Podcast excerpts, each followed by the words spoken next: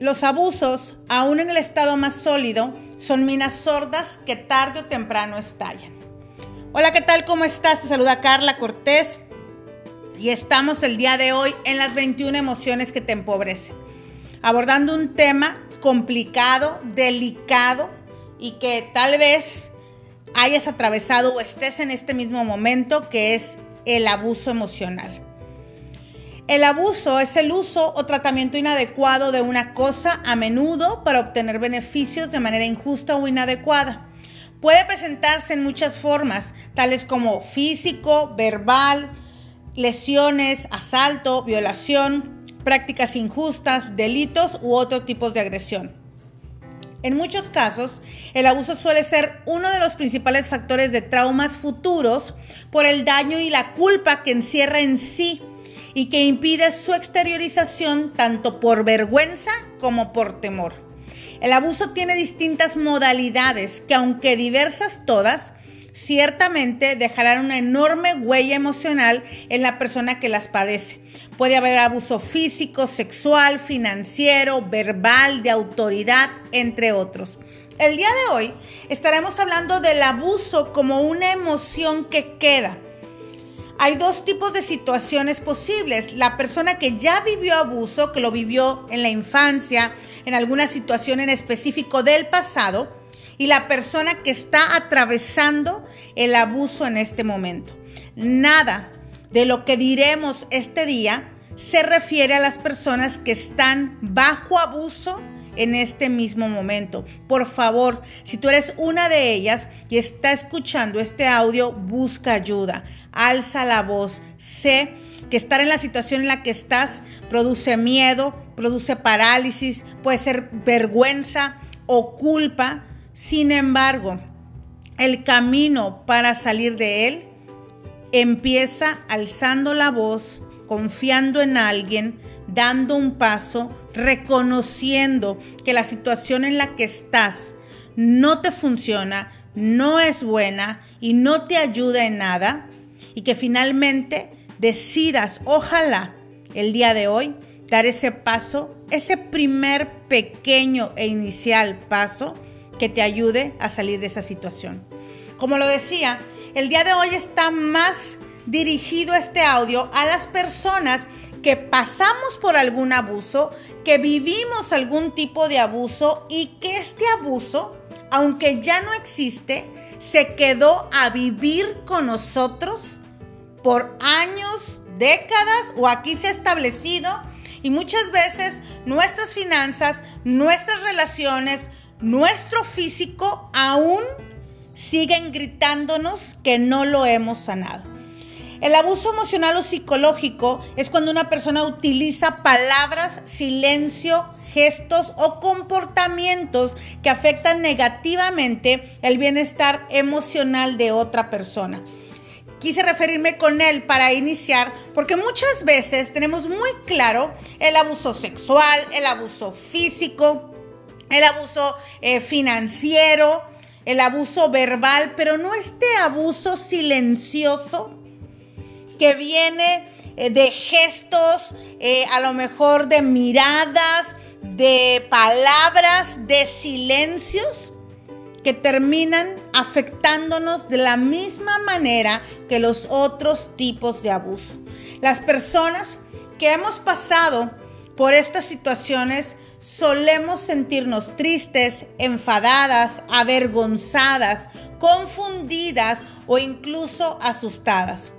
Vivir una situación de abuso, es muy difícil porque muchas veces no pedimos ayuda empezamos a tener dificultades para decir no, para decir hasta aquí, para decir no quiero, no puedo, para poner altos límites.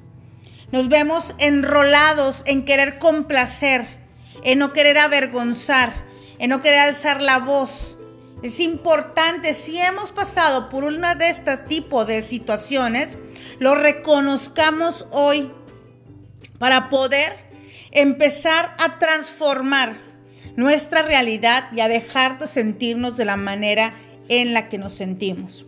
Yo sé que tal vez pueda, pueden haber pasado ya años de que viviste ese abuso. Puede ser que si fue en la infancia, aún te cuestiones cómo es posible que algo que sucedió hace mucho me siga afectando.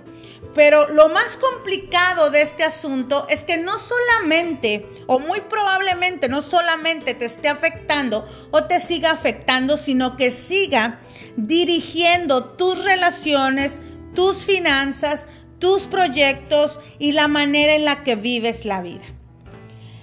Para comprender un poquito las formas de abuso que podemos estar viviendo, bueno, pues tenemos desde ridiculizar a alguien en frente de los demás, cuando nos critican o se burlan constantemente, alguien que nos insultaba, alguien que nos manipuló a base de mentiras, amenazas, frases indirectas o con el silencio, cuando nunca se nos reconoció cualidades o méritos, cuando vivimos el uso de expresiones faciales o corporales que nos asustaban, cuando no se nos permitía nunca hacer lo que queríamos y siempre estábamos sometidos a hacer lo que alguien más deseaba, cuando alguien se opone a que tú te relaciones con tus amigos, familiares, a tu forma de ser, a tu forma de conducirte y empieza a querer manejar, manipular o cambiar tu manera de ser, cuando las demostraciones de afecto que vivimos son para premiarnos o para castigarnos.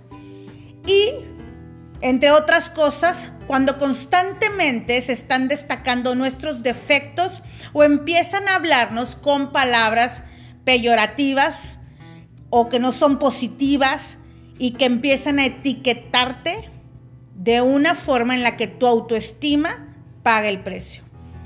El abuso emocional es aquel que no se produce con un único accionar concreto. Por ejemplo, como en el caso del sexual, que puede ser obligar a alguien a tener sexo, sino que el abuso emocional tiene que ver con la observación de una recurrente conducta de rechazo, demostración de vergüenza, degradación o de alguien que quiere infringirte terror tal cual, a tomar tus decisiones, a ser quien tú eres, a equivocarte o a buscar tus propios caminos en la vida. La mayoría de nosotros hemos topado con personas que de pronto no son las más positivas, que viven manipulando, que no han sanado incluso y que nos buscan como un escape o una salida, como un bastón a todas sus carencias, sus necesidades o sus creencias limitantes y empiezan a afectarnos de manera negativa. Podemos encontrarlos incluso en el aspecto laboral. Ahí veríamos cinco tipos de abusos que son los más constantes. Número uno, el acoso laboral y violación a la intimidad de los trabajadores. Número dos, el incumplimiento en el pago de obligaciones salariales. Tres, cambio de funciones que afectan los derechos del empleado. Cuatro, requerimientos fuera del horario de forma permanente y sistemática.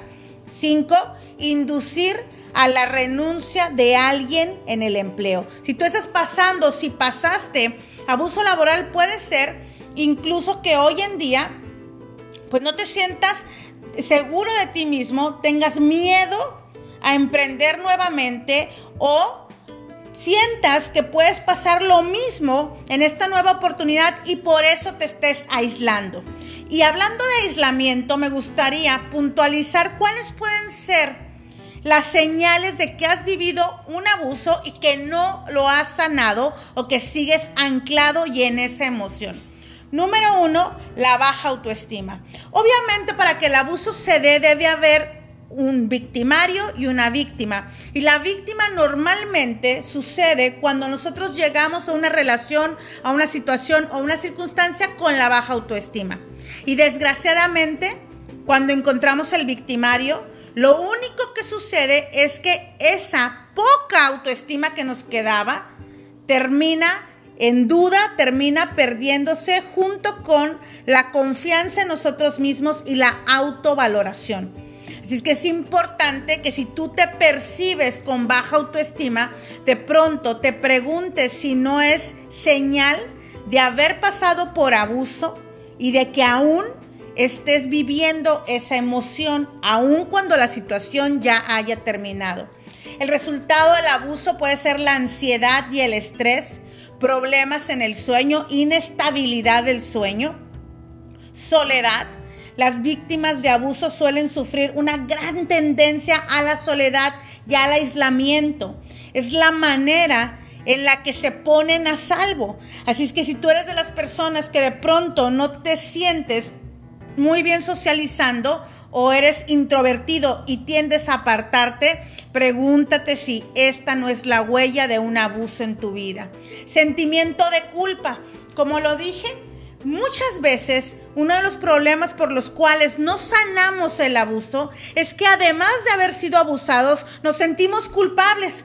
Puede ser que nos sintamos culpables de haberlo permitido, de haberlo vivido, de haberlo experimentado con alguien en autoridad con nosotros y de haber malentendido lo que el amor significa. Así encontramos que muchas de las personas que son abusadas son abusadas por familiares, por ejemplo, y que hubo una situación dentro de ellos que no les permitió comprender lo que pasaba y que terminaron, terminaron traduciéndolo en amor. Al paso de los años y conforme crecemos, eso empieza a convertirse en culpa.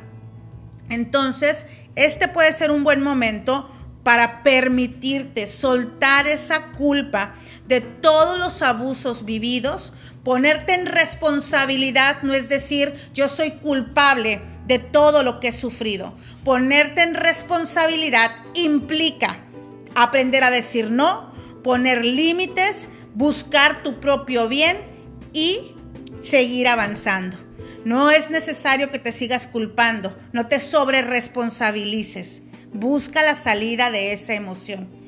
El abuso trae a nuestra vida depresión, ideación suicida, abuso de sustancias, agresividad desmesurada, la rabia, la ira que sientes, el coraje, el enojo, ese que se asoma.